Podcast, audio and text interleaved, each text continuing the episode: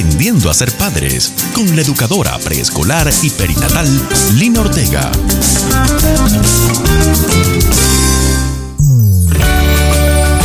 Los saludo y los bendigo con toda bendición del cielo. Me encanta estar compartiendo de nuevo con ustedes este espacio de aprendiendo a ser padres. Quiero aprovechar cada oportunidad que ustedes me dan para regalarles buena semilla semilla que les ayude a ser las personas que Dios desea y que luego les ayude a ser los padres que Dios y sus hijos esperan de cada uno de ustedes, no importando si ya están desempeñando su rol materno o paterno o si llegarán a desempeñarlo más adelante. Es que no podemos dar a otros de lo que no tenemos por dentro. Es por eso que primero tenemos que formarnos nosotros mismos, para luego ser los formadores de nuestros hijos, ser los formadores de las nuevas generaciones. Soy Lina María Ortega y les doy la más cordial bienvenida al programa. Estás escuchando Aprendiendo a ser padres con Lina Ortega. Uno de mis continuos llamados que hago a los padres en mis capacitaciones, en mis cursos y charlas, es a que cada uno de ellos se reeduque, se reforme. Los invito siempre a que permitan que Dios los transforme. Este llamado les impacta mucho a las personas, puesto que a quienes se los hago siempre son personas adultas, que supuestamente ya están formados. Sé que se están preguntando, Lina, ¿y qué significa reformarnos? ¿Qué significa reeducarnos? Pues miren, en nuestra niñez todos recibimos una formación, una educación. Sin embargo, no necesariamente la educación y la formación que recibimos en nuestra crianza con nuestros padres formó en nosotros las bases, la estructura del ser humano que Dios pensó al crearnos es que esa formación que ustedes y yo recibimos de cada uno de nuestros padres no necesariamente fue dada a partir de un formato estructurado en amor y de acuerdo a la palabra de Dios que debió haber sido.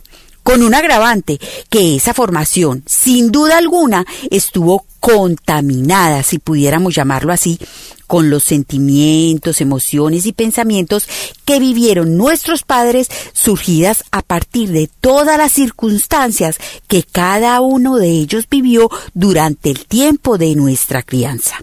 A ver, quiero explicarme con un ejemplo. Supongamos que tus padres pasaron por una quiebra económica o por la infidelidad de uno de los dos cónyuges en el tiempo que te estaban criando a ti.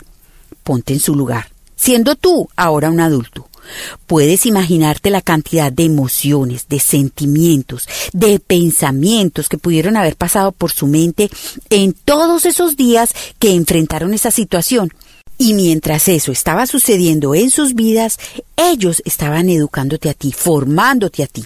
Tal vez en muchos momentos sintieron rabia, mucha frustración o tal vez miedo, bueno, muchas cosas que se pudieron albergado en sus corazones. Tengo que decir que son muy pocos los padres que tienen la conciencia y la capacidad de control para dejar a un lado todas esas emociones que inundan sus corazones en momentos y circunstancias críticas de sus vidas para criar, educar y formar a sus hijos sin que sean los niños los que paguen de una u otra forma todos esos sentimientos y emociones negativos que se anidan en sus corazones con las circunstancias que viven día a día. Y esta paga, si pudiéramos llamarlo así, aflora sobre todo en momentos en que se debe de corregir a los niños cuando ellos no hacen las cosas bien. Y les estoy hablando de una sola situación, porque muy probablemente fueron sin número de situaciones que cada día cada uno de ellos vivió. Me hice entender, queda claro con el ejemplo. Es por eso que cuando somos adultos es necesario que nos reevaluemos, que hagamos conciencia de nuestra formación, de qué quedó bien, qué cosas quedaron plantadas en nuestro ser en amor, qué parte de nuestra estructura quedó plantada de una forma sólida y alineada conforme a la palabra de Dios para entonces ratificarlo en nuestra vida. Pero también es muy necesario identificar todo aquello que no quedó bien, que se plantó con dolor, que no quedó alineado a lo que Dios quiere y quería en nuestra formación personal, para arrancarlo, para sanarlo y para podernos reeducar, para plantar lo correcto en nuestro ser y de la forma correcta. ¿Me hago entender? Les confieso que este proceso fue el que el Señor me llevó a vivir a mí cuando yo le entregué mi vida a Él. Yo llamo a este proceso proceso de depuración de vida. Esto lo que hace es quitarme poco a poco todas las impurezas que se me pegaron en ese caminar desde niño para lograr ser una criatura nueva y poder andar por la vida en una búsqueda continua de ser el hombre o la mujer justa y limpia que Dios quiere que seamos. Miren, nadie es perfecto y estoy segura que la perfección no se logra aquí en, en esta vida pero aquí sí podemos lograr caminar como personas justas en búsqueda de agradarle continuamente a Dios. Te invito a reflexionar sobre esto mientras escuchamos la siguiente melodía.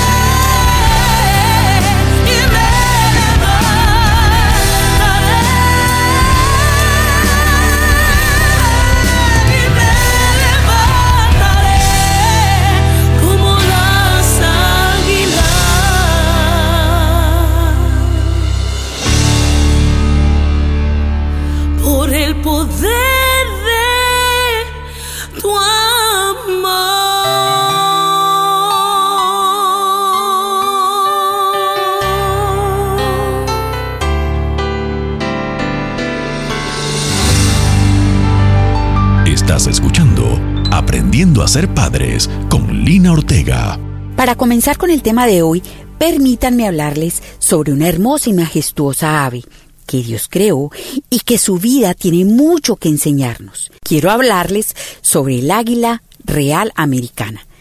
Esta es el ave que posee más longevidad dentro de su especie. Llega a vivir 70 años. Esta clase de águila es una ave robusta y majestuosa. Posee patas muy fuertes y musculosas, las cuales tienen poderosas garras para poder capturar a sus víctimas y poderlas trasladar hasta donde puedan alimentarse con ellas. Además, este tipo de águila tiene una gran visión. Posee hasta 3.6 veces más agudeza en su visión que la capacidad de ver que tiene el ser humano. Esto le permite detectar, descubrir y seguir sus presas a gran distancia. Es por eso que también pueden volar muy alto, mirar al sol sin que el viento y la luz del sol les entorpezca y les haga perder su visión. Su pico es largo, grande, fuerte y ganchudo. Esto le permite desgarrar la carne de sus presas y poderla comer con facilidad. Encima de su pico posee dos orificios, que son como especie de sensores, los cuales le permiten discernir la dirección del viento para poder aprovecharlo y desplazarse con él. El águila tiene unas alas muy largas y son aerodinámicas, las cuales le permiten un vuelo majestuoso. Es hermoso ver volar un águila, ¿verdad? Pero ¿saben qué? Para que esta hermosa ave pueda llegar a los 70 años, a la mitad de su vida, tiene que tomar una difícil decisión. Debe decidir por enfrentar un doloroso proceso de renovación o debe de echarse a morir. Esto ocurre porque le suceden varios cambios en su cuerpo. Sus uñas se vuelven frágiles y flexibles, lo que no le permite agarrar sus presas. Su pico alargado y pontiagudo se encorva, impidiéndole desgarrar sus, sus, presas. Y sus alas se envejecen y se vuelven muy pesadas, lo que les dificulta el vuelo. Entonces, cuando esto le sucede al águila, el águila debe de obligarse a tomar esta decisión o acepta morir o acepta un doloroso proceso de renovación que durará 150 días. Si elige hacer ese proceso de renovación, debe entonces, con las fuerzas que le quedan, aislarse, alejarse de su ambiente, alzar el vuelo para buscar una montaña muy alta y refugiarse en un nido que esté cerca a una pared rocosa, donde no necesite volar. Estando ya ahí, ella misma arranca su pico completamente, dándole golpes contra la roca. ¿Se imaginan ese dolor? Es que no solo su pico se ha, se ha encorvado, sino que se ha llenado de bacterias, lo que hace que se les nuble los sensores que tienen sus orificios y entonces pierde la capacidad de detectar el viento, lo que afecta su vuelo. Después de que el águila arranca su pico, debe de esperar pacientemente los días necesarios hasta que renazca y salga uno nuevo. Esto le implica no poder desgarrar por un tiempo ningún animal que pudiera alimentarlo. Ya con el pico nuevo, el águila enfrenta otro doloroso proceso. Debe de arrancar con su pico todas sus uñas, pues ellas se han vuelto apretadas, flexibles y llenas de calcificaciones, lo que no le permite agarrar y cazar sus presas. Entonces debe esperar el tiempo necesario para que vuelvan a salir las uñas. Cuando ya tiene sus uñas de nuevo, el águila vuelve a enfrentar otro nuevo proceso. Debe de quitarse una a una todas sus viejas plumas, sin que le quede ninguna. Mientras le salen sus plumas, el águila día a día se expone al sol. Después de cinco meses de mucho dolor, el águila puede comenzar de nuevo a volar, con un vuelo renovado. Construyendo una nueva generación. Padres sanos que engendran hijos sanos. Construyendo una nueva generación. Padres sanos que engendran hijos sanos. Construyendo una nueva generación. Pienso que conocer el sabio proceso de restauración que debe de enfrentar el águila real americana nos enseña un gran ejemplo de tenacidad y sabiduría para nuestra vida. Sin embargo, pienso que para conocer cuál debe de ser el proceso para reeducarnos y transformar nuestras vidas, es fundamental que le demos la primera opción a escuchar lo que dice la palabra de Dios sobre este proceso. Es por eso que quiero que nos estacionemos por un rato en la carta que el apóstol Pablo hizo a los Efesios en el capítulo 4 a partir del versículo 22. Vamos a analizarlo hasta el versículo 32, pero vamos paso a paso. Enmarquemos esta reflexión con los versículos del 22 al 24, los cuales voy a leer textualmente. Dice así. Desháganse de su vieja naturaleza pecaminosa y de su antigua manera de vivir que está corrompida por la sensualidad y el engaño. En cambio, dejen que el Espíritu les renueve los pensamientos y las actitudes.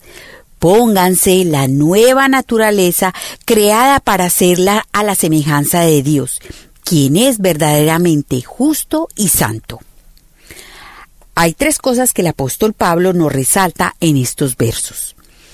Él nos habla de deshacernos de unas cosas, de ponernos otras y de permitirle al Espíritu Santo que haga otras cosas en nosotros.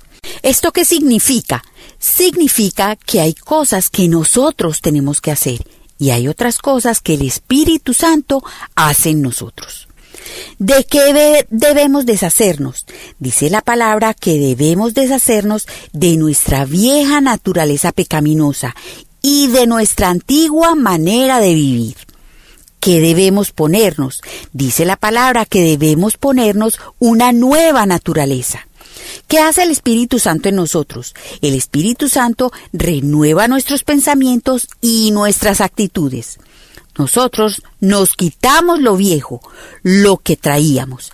Así como el águila se quita ese pico viejo, esas uñas ya calcificadas y débiles, y esas plumas que ya no le permiten volar, de esa misma forma nosotros tenemos que deshacernos de esa vieja naturaleza. ¿Y qué compone esa vieja naturaleza?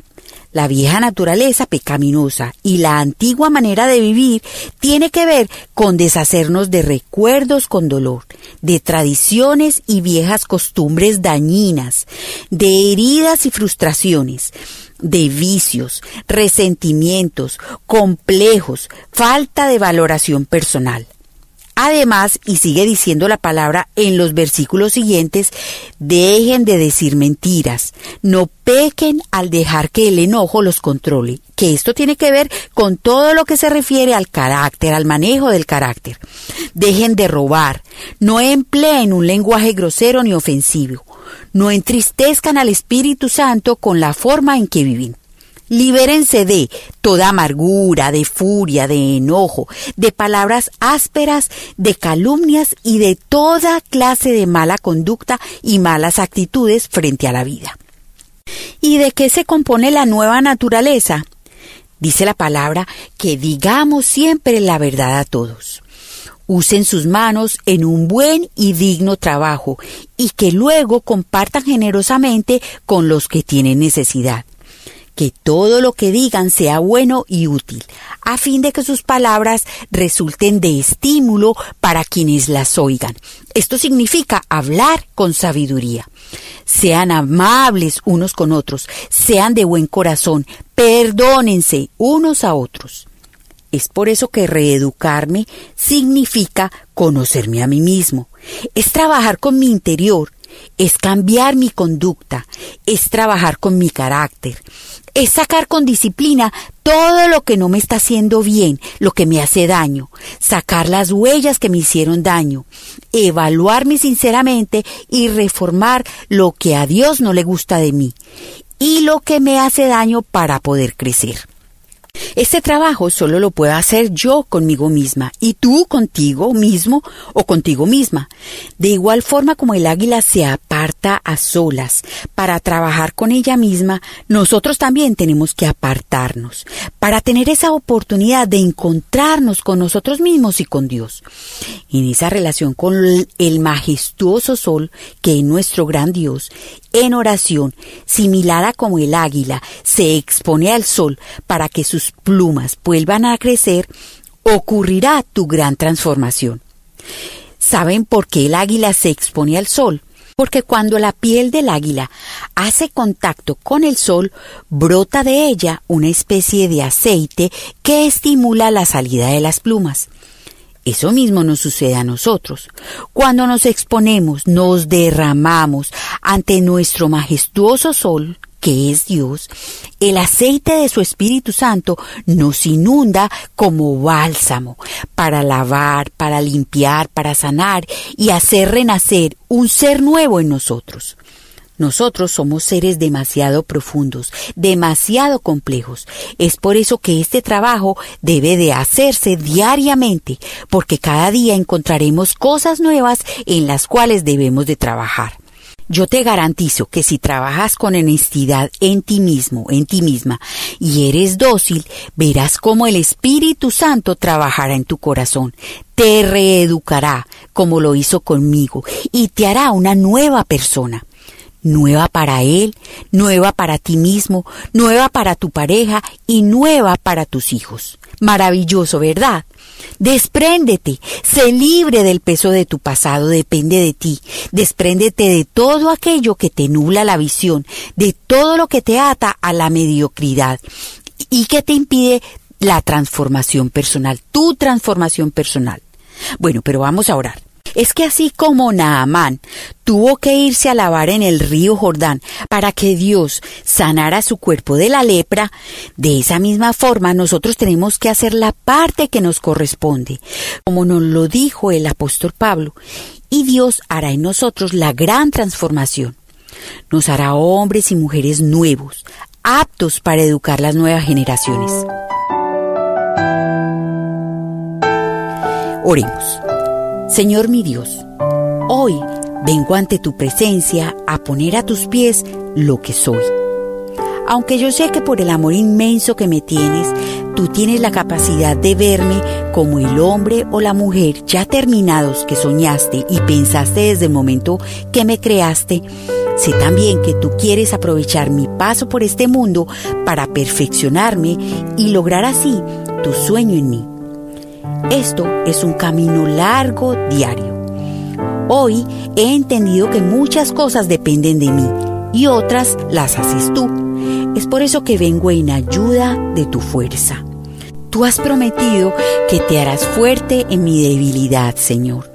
Regálame los dones de tu Espíritu Santo para lograrlo. Te prometo poner toda mi voluntad para trabajar en mí pero regálame el discernimiento para que con tu palabra, que es viva y eficaz, más cortante que toda espada de dos filos y que penetra hasta partir el alma y el espíritu, las coyunturas y los tuétanos, pueda yo discernir mis pensamientos y las intenciones de mi corazón. De esta manera yo podré saber qué debo de cambiar en mi interior, en mi vida, para que tú hagas mi transformación personal. Te lo pido, mi Señor, en el nombre de Jesús. Amén.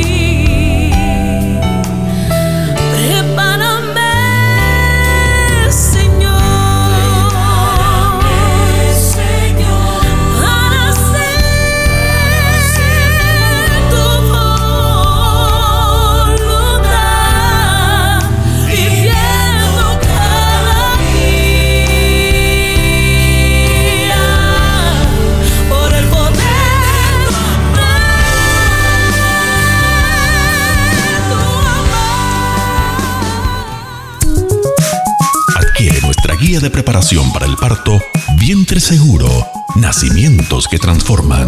Vientre Seguro, Nacimientos que Transforman. De la autora Lina Ortega, educadora en preescolar y perinatal. De la autora Lina Ortega. Muchas gracias por permitirme entrar en sus corazones y poder trabajar este tema tan importante con ustedes.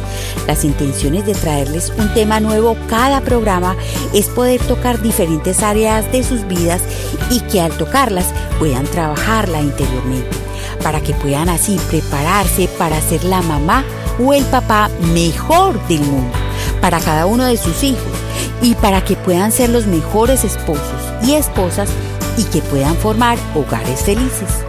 Pueden escribirme al WhatsApp más 1-305-924-2705 o también lo pueden hacer en la página web www.vientreseguro.com. Pueden encontrar la serie de Aprendiendo a ser padres en las diferentes plataformas de podcast.